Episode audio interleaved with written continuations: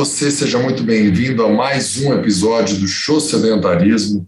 Eu aqui, Guilherme Moscardi, profissional de educação física. Se você chegou agora, né, não conhece a gente, junto com minha super parceira Andressa Barros Silva, que também é profissional de educação física e nutricionista. Ela é dois em um. É, licença para os dois, né, o Conselho Regional das duas profissões atua com as duas profissões. E hoje vamos falar sobre o idoso e o sedentarismo.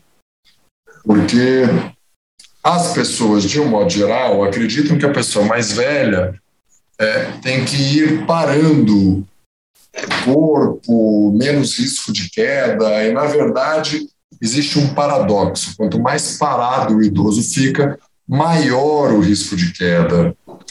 E Andressa tem um histórico importante aí de acompanhamento familiar, de alguém é. que tem algumas enfermidades, e os estudos cada vez mais ratificam, ou seja, reforçam a importância e o benefício da prática da atividade física para os idosos, principalmente. Uh, Andressa, o que você tem a acrescentar, a adicionar logo de largada? É, a gente pode observar bem a diferença das pessoas que envelhecem com atividade física e sem. É, existe, existe um vídeo que rodou um tempo na internet. Aliás, eu não sei nem se ele foi para a TV, eu não, não, não lembraria para dar essa informação, mas algumas pessoas que estão nos ouvindo, ouvindo poderiam ter visto esse vídeo em algum momento, que mostra uh, os hábitos, mesma cena, mesma situação, assim, de um, de um senhor, só que ele totalmente diferente numa escolha alimentar de um jeito e de outro, uh, numa prática de atividade física e a não prática, né, o sedentarismo, e ele, ao longo da vida, como que ele chega na idade X, com e sem cada item, cada escolha. E é bem chocante, acho que era essa a intenção de quem fez aquele vídeo, quem elaborou, e a gente precisa entender e alertar que nunca é tarde para começar. Uh, a gente precisa, eu, eu vejo assim, um, minha mãe com, que é o caso que a gente tá, que você mencionou, ela tem 69 anos. E alguém que olha não vai achar que é isso, vai achar que é mais. Mas também tem gente da idade dela que está pior. E existem pessoas que parecem ter 45, 50 anos que estão na idade dela, porque tem a prática de atividade física constante. É, já frequenta a academia, fazendo a musculação há 20 anos. Então, assim, a gente está na fase, eu espero, né? A gente esteja numa época que as coisas estão se modificando mas para valer, assim, a gente está numa fase de transição onde a atividade física vai ser fundamental da infância até o fim da vida. Alguma forma de atividade, algum exercício tem que ser executado. É, eu mesmo, por exemplo, tenho lesões devido à não prática de fortalecimento muscular, por exemplo, é, na fase da adolescência, entrando na faculdade.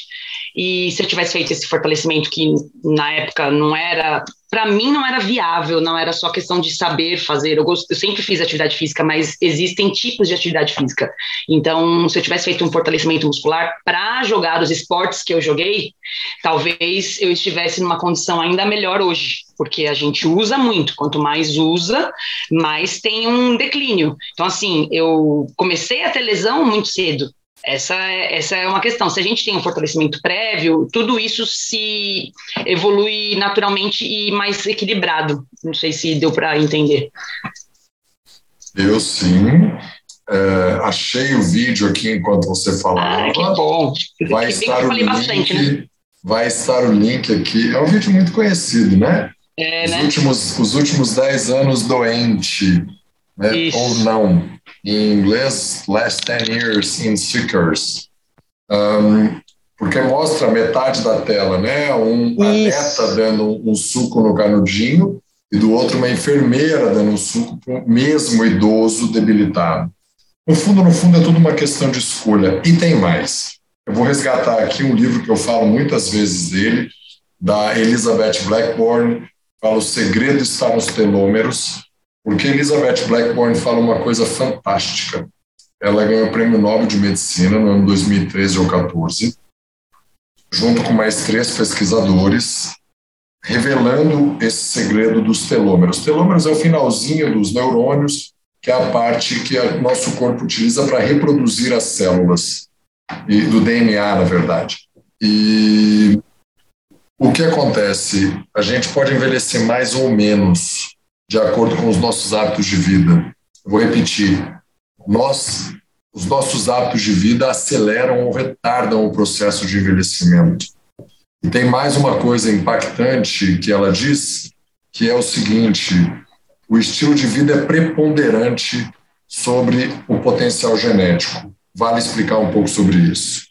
Se eu tenho pais e mães hipertensos e diabéticos, mas eu como só comida de verdade, pratico atividade física diariamente, eu não vou ter nem hipertensão nem diabetes. E daí tem uma coisa que vai colocar um peso nos ombros das pessoas que são um pouco preguiçosas e que ouvem esse conteúdo ou que vão receber esse conteúdo, que é o seguinte: se você mudar seus hábitos, você a tua genética vai expressar esses hábitos de tal jeito, a sua expressão genética é modificada, que você muda a tendência dos seus descendentes. Olha que maluquice o que é completamente libertador. E aí eu vou contar uma historinha rápida aqui de uma aula que eu assisti que foi brilhante. A gente sabe que existem os fenótipos e os genótipos. De forma bem simplificada, é, as nossas características dos genes e os nossos hábitos, né? Genótipos e são os genes e o fenótipo, os fenômenos, vou traduzir assim de forma leiga. Imagine que eu e meu irmão gêmeo é, esse foi o exemplo que um professor, depois eu coloco o link também, o professor felizmente deu. Eu e meu irmão gêmeo univitelíneo, ou seja, mesma bagagem genética, é, tivemos uma infância muito parecida até os 10 anos de idade. Com 10 anos eu comecei a praticar voleibol e o meu irmão não. Eu segui na prática do voleibol e por causa do voleibol a minha mãe me dava alimentos mais saudáveis. O meu irmão não, ele adorava coxinha, hambúrguer, é, salgadinhos no saquinho, aqueles que parecem isopor, refrigerante e outras bobagens. Com 17 anos, eu ainda atleta, continuava com uma disciplina interessante, meu irmão começou a fumar e beber. Com 20 anos, eu fui convocado para a seleção brasileira de voleibol. Então, o técnico olha e fala: esse é um grande talento que vai explodir no voleibol mundial ele descobre que o meu irmão é gêmeo, ou seja, o mesmíssimo gêmeo, as mesmas características celulares. Ele pode convocar o meu irmão para ele ir para a seleção também? Não. Por que não? Porque ele já estragou o corpo dele, porque ele não criou sinapses, percepções corporais e as habilidades do voleibol na janela correta que eu supostamente, isso não é minha história, né? mas é só uma hipotética. O meu irmão também tem hábitos saudáveis, graças a Deus. Mas se fosse verdade, mostra o quanto os hábitos são preponderantes sobre o potencial genético, sobre tudo o que está escrito na nossa árvore genealógica, o que a gente faz muda o que vai acontecer com a gente.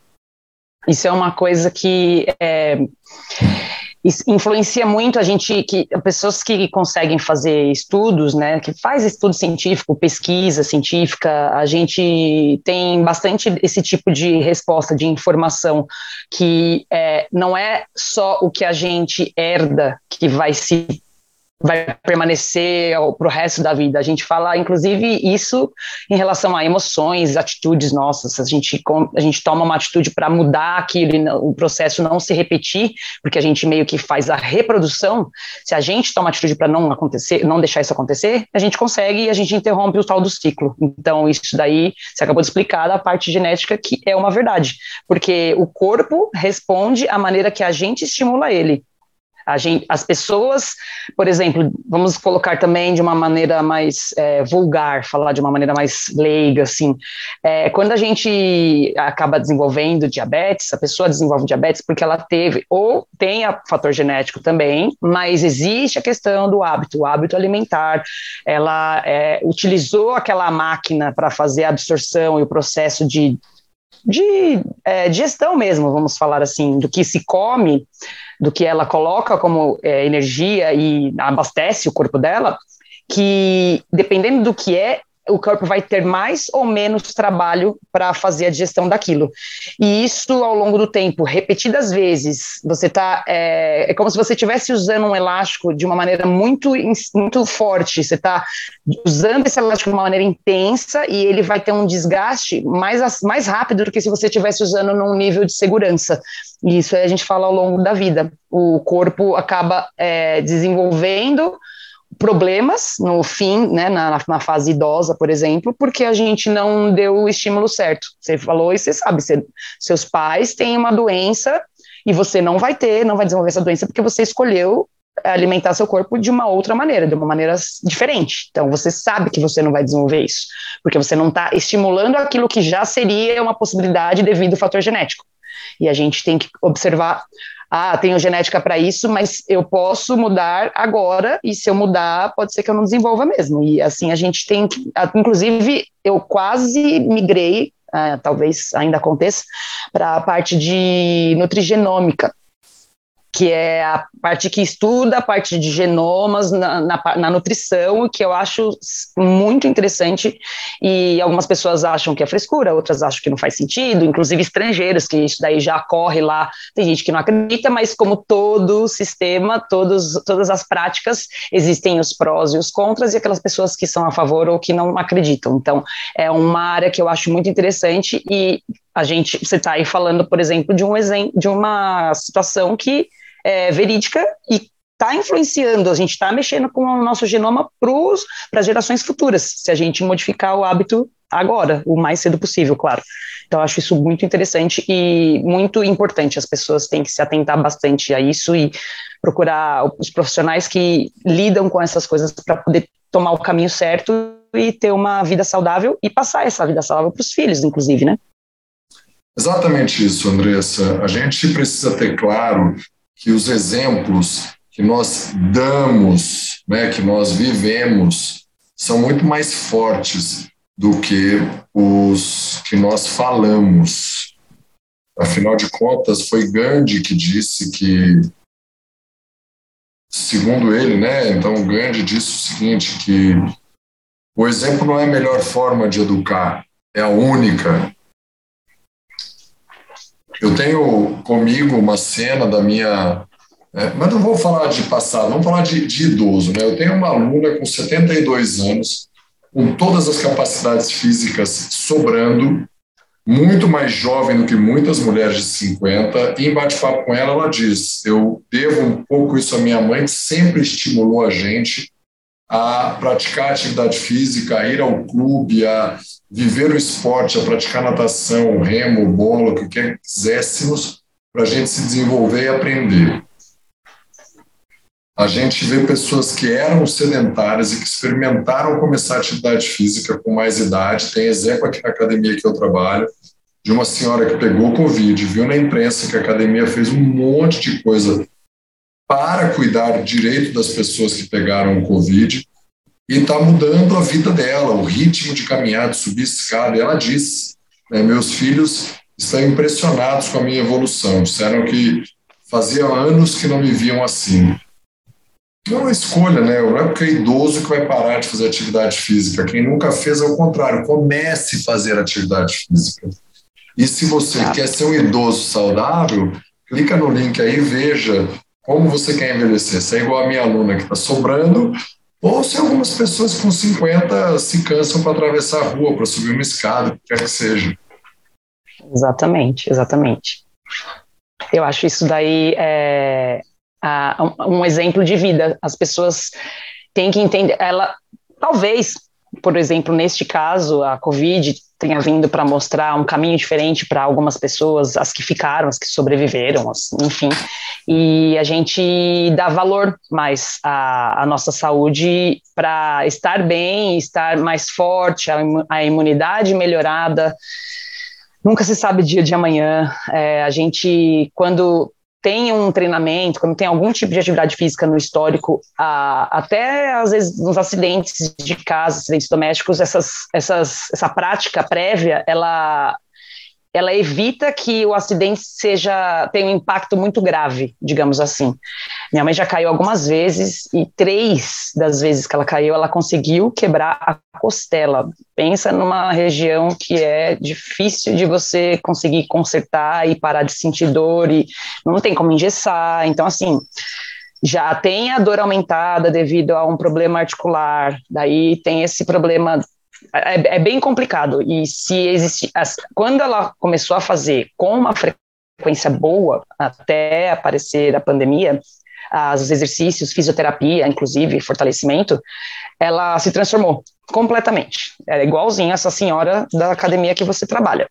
Uma mudança, não assim, uau, que absurdo, mas obviamente eu notei a mudança porque a gente observa, né, eu acho que todo educador físico talvez faça isso, ou eu não sei porque eu sou virginiana, mas a gente olha para uma pessoa e analisa postura, analisa um monte de coisa. Eu acabo sempre fazendo isso com todo mundo. Óbvio que a gente não sai falando, mas observar a gente observa.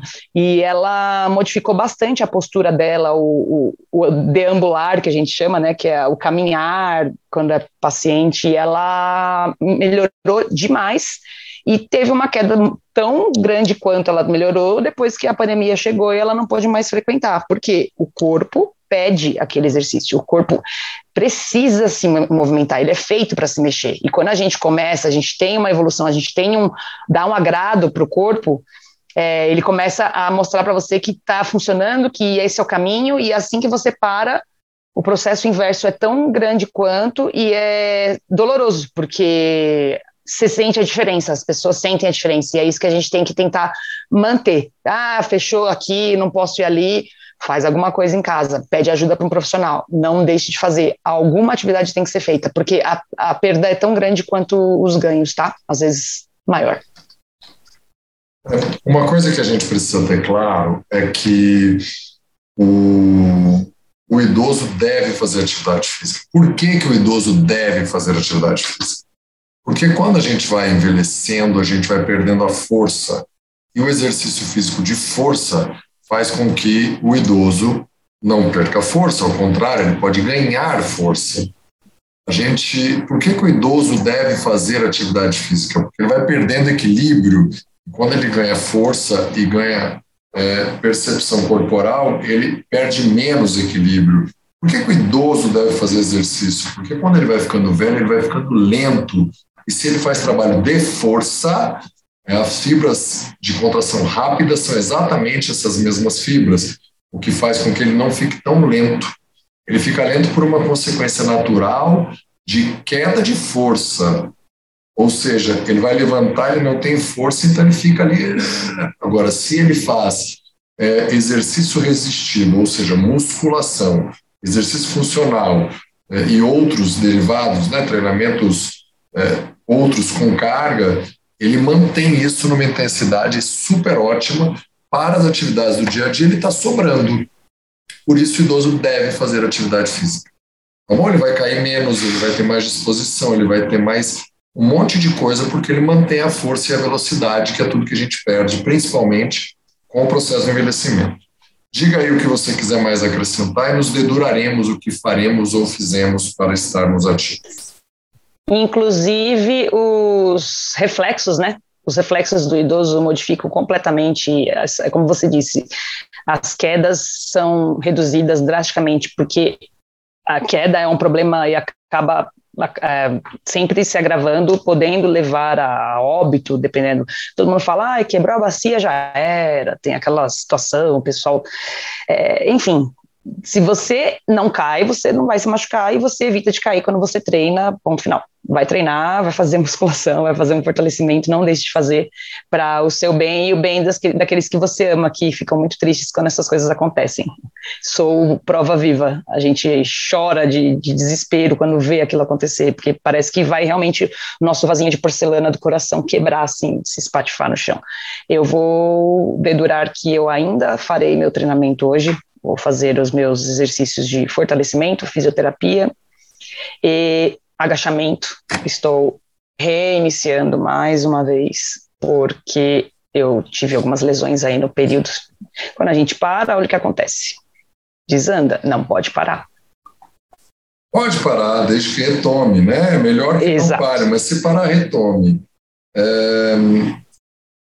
O tema voltou porque no dia da gravação desse episódio, a minha esposa se despede da avó, que com 94 anos teve uma queda de manhã e às três horas da tarde, a queda foi por volta das nove, às três da tarde ela faleceu. É, é interessante que o idoso faça atividade física, até para minimizar os efeitos do, da osteoporose. Né? O osso fica mais fraco também, e quando você faz exercício de musculação, ou os exercícios resistidos, que são também os funcionais, exercícios para trabalhar força e ganho de potência, capacidade, você mantém os ossos mais fortes. Ah, Guilherme, você falando desse jeito, parece que a musculação é a fonte da juventude. É, realmente é. A fonte da juventude existe e ela se chama musculação, exercícios resistidos, controlados com menor risco. Hoje eu já fiz um treininho de musculação, coisa rápida, meia hora, e depois 27 minutos andando de bicicleta pela rua, porque eu tinha que buscar um negócio no endereço. Eu peguei uma dessas bicicletas de uso compartilhado, fui lá, peguei e voltei para o trabalho. E, e, já fiz, e é isso por hoje, está ótimo. Amanhã tem um treino de costas. Hoje eu fiz treino peito, ombro, tríceps, bem básico da musculação, para ficar por aí.